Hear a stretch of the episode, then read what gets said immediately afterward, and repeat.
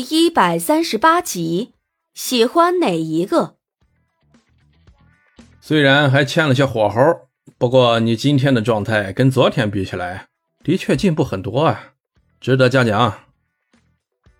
导演点点头，对于苏荣的表演给出了中肯的评价。自此，苏荣的代言算是保住了，他顿时松了一口气。早上，他急匆匆的从唐家出来，还没来得及实行拿手机砸导演脸上的计划，人就被乔俊和导演两个人一起拖到了封闭的办公室内。苏荣内心很惶恐，然后乔俊大手一挥，说道：“我听秦导说你昨天的状态很不好，现在我给你一个机会，认真的过一遍。如果真的如秦导所说的。”那我也只能考虑一下换人的问题了。苏荣一听乔俊真的有想换人的意思，顿时虎眼一瞪，然后乖乖的提起精神，把昨天练习了无数遍的广告内容再次演绎了一遍。秦导的认可让他热泪盈眶。在这里，我要感谢我的父母，感谢乔总给我这个机会，感谢他。行了，别废话了，快去摄影棚准备，早点把这广告拍完，早点休息。秦导非常不客气的直接打断了苏荣的获奖感言，然后又非常急性子的拽起苏荣就往办公室门外走，看起来是真的很想快点把这支广告拍完。不过苏荣毕竟不是专业的，虽然经过一晚上的训练，已经进步了很多。但还是有些细节部分无法做到让秦导完全满意，所以一天下来，广告拍摄也只有一些小小的进展而已。收工的时候，秦导朝苏荣招招手，示意他跟自己到旁边说话。苏荣很配合的跟了上去，只见秦导拍了拍他的肩膀，说：“你今天表现的已经很不错了。”不过有一些细节部分还是要多加注意。今天你回去把我跟你提过的部分再加强一下。虽然我们的客户可能没有那么多的要求，但是该注意的我们也不能疏忽掉。面对同行和客户，我们是要拿质量和专业说话的。我这么说你能明白吗？苏荣点点头，我明白。然后转头去找乔俊。秦导说：“我们在面对同行和客户的时候，是要拿质量和专业说话的。那你当初为什么还要找我这个不专业的人来？还不是他当初色迷心窍，想通过这个方法背着唐胜攻略苏荣这个挑战系数好几颗星的女人。现在他虽然决定已经放弃了，但是自己选择的锅，哭着也要背下去。”专业是练出来的，我相信你有这个能力。而且当初选中你的时候，我也说过，我看中的就是你这个人的气质。乔俊睁着眼睛说瞎话，苏荣听得心花怒放。是的，是的，他记得。乔俊说他的气质就跟纯净水一样干净纯粹，说的非常对。突兀的手机铃声响起。苏荣一看来电显示，立刻笑得跟朵花似的飘了出去。乔俊暗暗松了口气，得救了。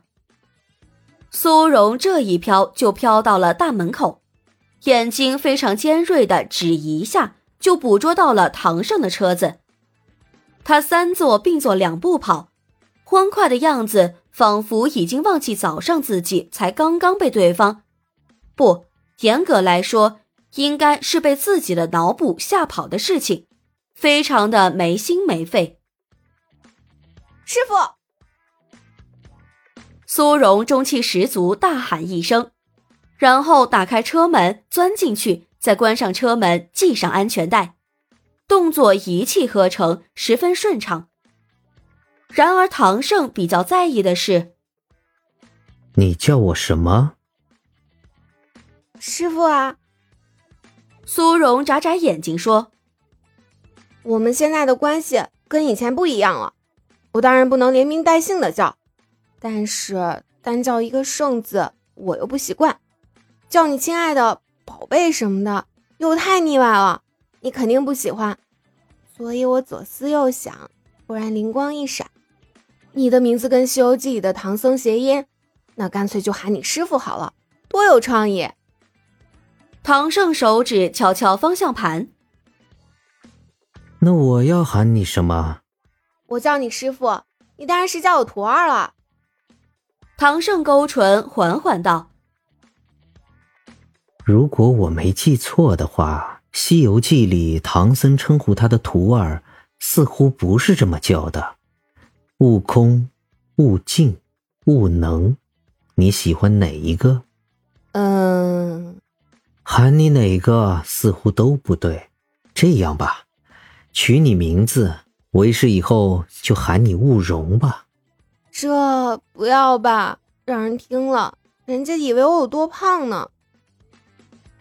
苏荣反对，自己想了个名字，你就叫我小荣好了。以前我的朋友都是这么叫我的。我还是觉得慕容比较好，应景。我拒绝。苏荣难得硬气了一次，唐胜也不好再打击他，只能顺了苏荣的意。苏荣立刻又高兴了，开始欢天喜地的跟唐胜汇报今天的工作情况。秦导还夸我了，说我有进步，表现的很不错，简直就是生来拍广告的，将来必成气候，大奖小奖拿到手软。苏荣越说越离谱，鼻子仿佛要冲破天际。唐胜低笑了两声，头脑非常清醒的告诉他：“哼哼，前一句话我信，后一句也是可以信的。”哪个秦导说的？明天我去问问他，是不是早上出门洗头太急进水了？苏荣觉得自己被小看了，非常不甘心，但是又没有一点办法，最后只能气哼哼的一扭头，给闺蜜发短信告小状。闺蜜，我跟你说，我严重怀疑自己交了一个假男友。知足吧。多少人想拥有一个假男友都畏畏缩缩的，拉不下脸的结果就是什么都得不到。苏荣瞪着手机屏幕上的那几行字，脑袋顶上冒出一个黑色加粗的问号。所以江月到底是怎么理解他说的话的？又是怎么打出这些字的？为什么他完全无法理解？然后。他很蠢的把手机递到唐胜的面前，向他请教江月那句话的意思。但是唐胜的注意力显然不在江月回复了什么上面，而是在于苏荣向对方发了什么内容。能请你跟我解释一下，你怀疑自己交到了一个假男友是什么意思吗？唐胜勾了勾唇角，似笑非笑的看过来。苏荣手都抖了，我我开玩笑呢。本集已播讲完毕，我是唐胜的扮演者巧克力烧麦，支持我们来波订阅吧，多谢。